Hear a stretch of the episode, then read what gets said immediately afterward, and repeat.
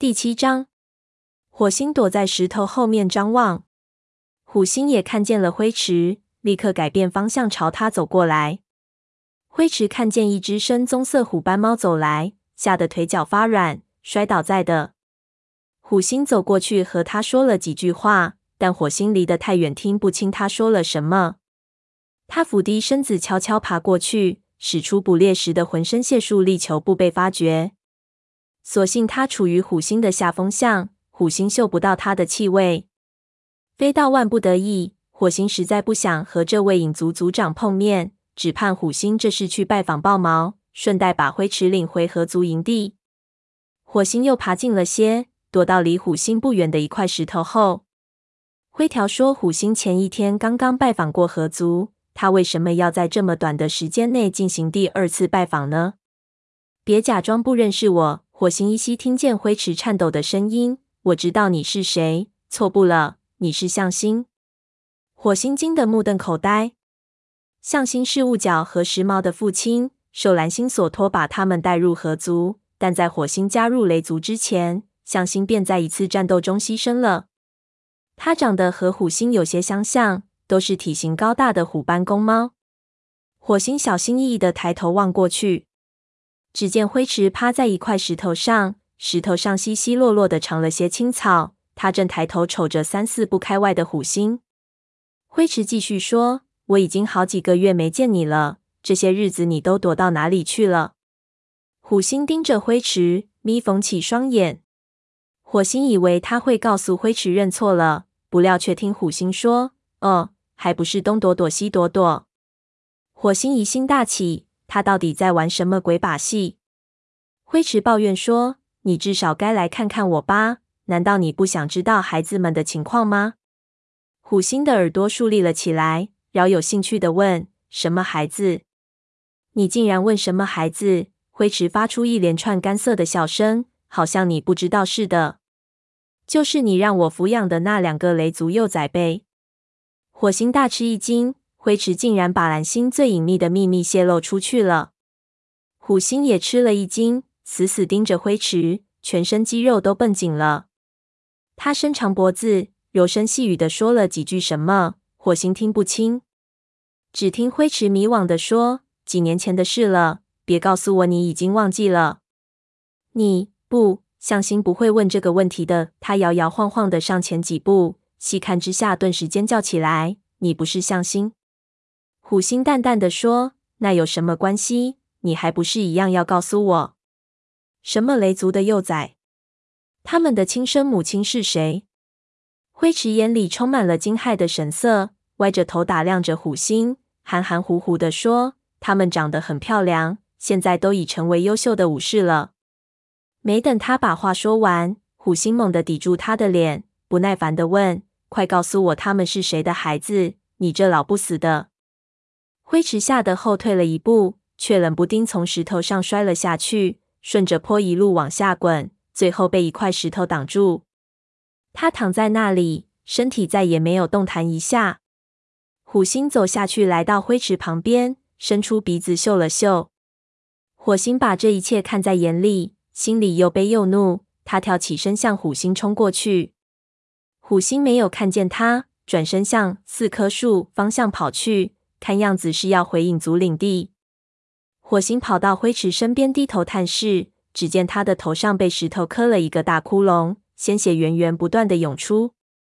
他的双眼无神的望着天空，显然已经死了。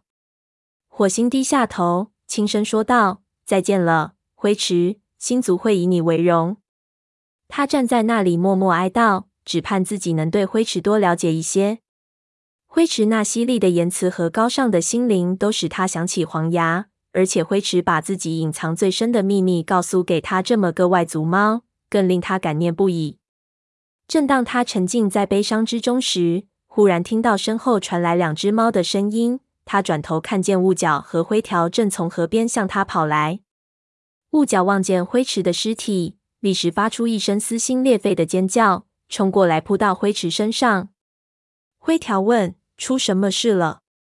火星觉得还是不说出虎星的事好，因为那势必会牵带出蓝星的孩子们的身世真相。火星知道灰池在天有灵，绝不愿看见这种事发生。他望着灰池的尸体，默默祈求星族不要怪他只说出部分事实。火星说：“我看见灰池正从坡岸下往上爬，他滑了一跤，我没能及时赶来扶住他，真对不起。”雾角抬头看着火星，痛苦地说：“这不是你的错，火星。我一直害怕这种事情发生，结果还是不能避免。”他弯下腰，又趴在灰池身上。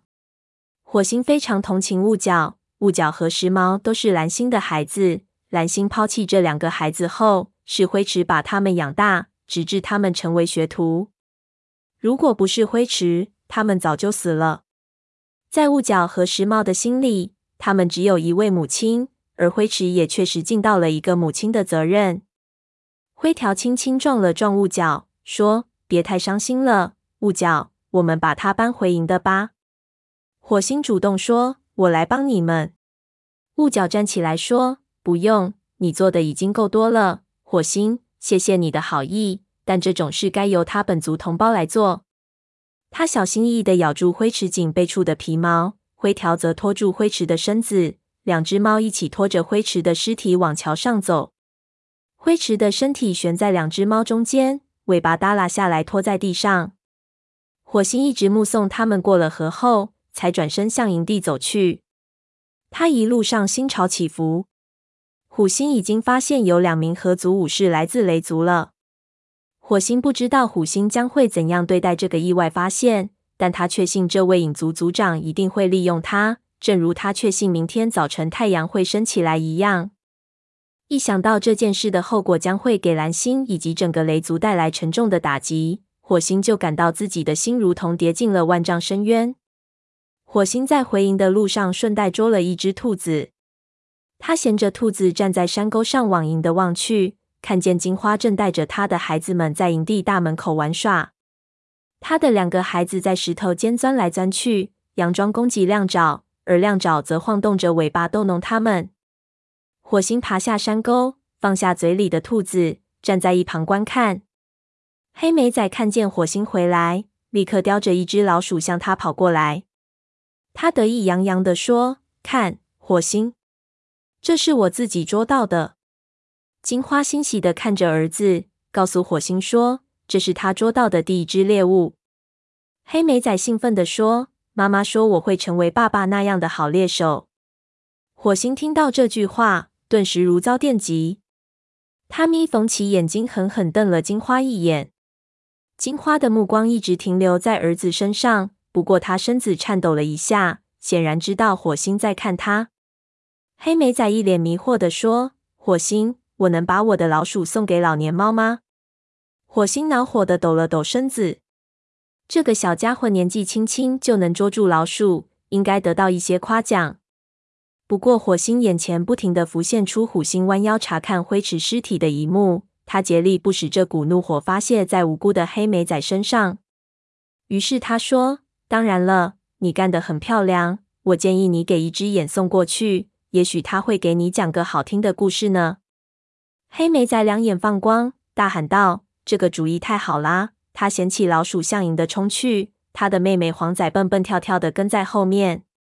金花狠狠的瞪着火星，显然对他言不由衷的夸赞感到愤愤不平。他冷冷地说：“我告诉过你，火星，我不会告诉这两个孩子任何有关他们父亲的事情。我忠于族群，我们都忠于族群。”说完，他猛地转身，尾巴从火星脸上扫过，大步流星走回营地。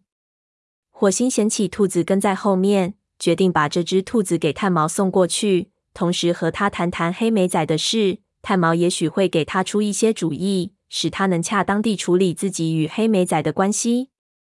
巫医们在石林聚会后的第二天，直到很晚，炭毛才一瘸一拐的回到营地。他一脸疲惫，但火星依然能从他的眼睛里看到月亮时的光彩。火星穿过新长出的金雀花通道，看见炭毛和文伟就坐在育婴室外面。文伟的孩子学仔正拍打着地上的什么东西，炭毛在一旁认真地看着。火星心想。太好了，现在他可以查查学仔到底有什么毛病了。他走过去，把兔子放在炭毛身边，说：“这是给你的。这一路的情况怎么样？”炭毛扭头瞅了他一眼，蓝色的眼睛里流露出安详的神态。他说：“还行吧，谢谢你给我送来兔子。”文伟和我正在聊雪仔的事。文伟拱着肩膀坐在那里，嘟囔说：“没什么可聊的。”他的语气有些不耐烦，但其中又包含着对炭毛的尊敬。火星猜想他是不敢公然拒绝炭毛的谈话。炭毛歪着头问文伟：“你仅仅把他叫到身边就成了，好吗？”文伟的鼻子里发出嗤的一声，唤道：“雪仔，雪仔，来这里！”他一边喊着，一边晃着尾巴。雪仔立刻站起来，丢下地上的苔藓球，向妈妈走过来。文伟低头在他的耳朵上舔了一下。很好，火星，现在你去那边召唤他，好吗？炭毛朝几步远的地方仰了仰头，接着低声补充了一句：“身体不要晃动，仅用声音召唤他。”火星迷惑不解地按照炭毛的要求呼唤雪仔。这一次，尽管雪仔抬头看他，但却没有走动。火星接连召唤了几声，雪仔都没有任何反应。有几只猫本来要去猎物堆，这时也不去了，过来看热闹。蓝星也从巢穴里走出来，火星猜测他听见了这边的动静，坐在高檐下往这边瞅。班伟走到文伟旁边，对他说了几句话。文伟恼怒的回答了一句。火星离得太远，听不到他们在说什么。只见班伟没有理会文伟的不快，而是坐在炭毛旁边观望。火星不停地召唤雪仔，直到文伟推了一下他，向他示意火星的方向，他这才向火星跑过来。火星说：“做得好。”见雪仔一脸迷惘地看着自己，于是又重复夸了一句。学仔停了一会儿，才说：“切切你。”他的发音很古怪，火星几乎听不出他在说什么。他带着学仔回到文伟和炭毛身边，开始隐隐猜到学仔的问题出在哪里了。果然，炭毛转头对文伟说：“我很遗憾，文伟，学仔是个聋子。”文伟在炭毛面前走来走去，脸上显出又悲又怒的神情。最后，他愤愤地说：“我知道他是个聋子，我是他的妈妈，你以为我不知道吗？”班伟对火星说。长蓝眼睛、白毛的通常都是聋子。我记得我生的第一胎，他叹了口气。火星问：“发生什么事了？”他想到云沼也是蓝眼睛，但听力却很好，不由得暗自庆幸。班伟悲伤地说：“没有猫知道，当他三个月大的时候失踪了。我们认为他一定是被狐狸捉走了。”文伟紧紧搂住雪仔，发狠说：“哼，我绝不会让狐狸拖走他。”我会照顾好他的。蓝星走过来说：“我相信你能照顾好他，但他恐怕永远也不能成为武士了。”这些天，蓝星表现得还算正常。火星听出他也很同情文伟，但他的语气却很坚决，眼神也明白无误。文伟问他为什么不能成为武士？他没有其他的毛病，是一个身体健壮的乖孩子。如果你把要他做的事情向他比划清楚，他一样能做得很好。蓝星告诉他，这还不够，他的老师不可能靠比划来教他捕猎或格斗。他听不到战斗的命令，而且如果他听不到猎物的声音，或者听不到自己的脚步声，又怎么能捕猎呢？文伟一下子跳起身，身上的毛都竖立起来。一时间，火星还以为他要朝蓝星扑过去呢。不料文伟猛地转身，推着雪仔走进育婴室里。班伟说：“他把自己的孩子看得太重了。”炭毛问：“你期望他怎么看待这个孩子呢？”他年纪大了，雪仔也许是他生的最后一个孩子，而他却听到我们说这个孩子永远不能成为武士。蓝星命令说：“炭毛，你必须和他谈谈，务必要让他明白，族群的利益高于一切。”炭毛尊敬的向蓝星点了点头，说：“是，放心吧，蓝星。但我以为现在大家都知道雪仔耳聋的事了，应该先让他和孩子单独待一会儿，以便能有个适应过程。”蓝星同意了，转身向族长巢穴走去。火星心里感到很失望。倘若在从前，蓝星必定亲自和文伟谈这件事，也许还能为学仔的将来提前做一些安排。火星暗想，他的同情心到哪里去了？一想到组长竟然丝毫不顾念那个耳聋的孩子以及他妈妈的感受，火星就觉得暗暗心惊。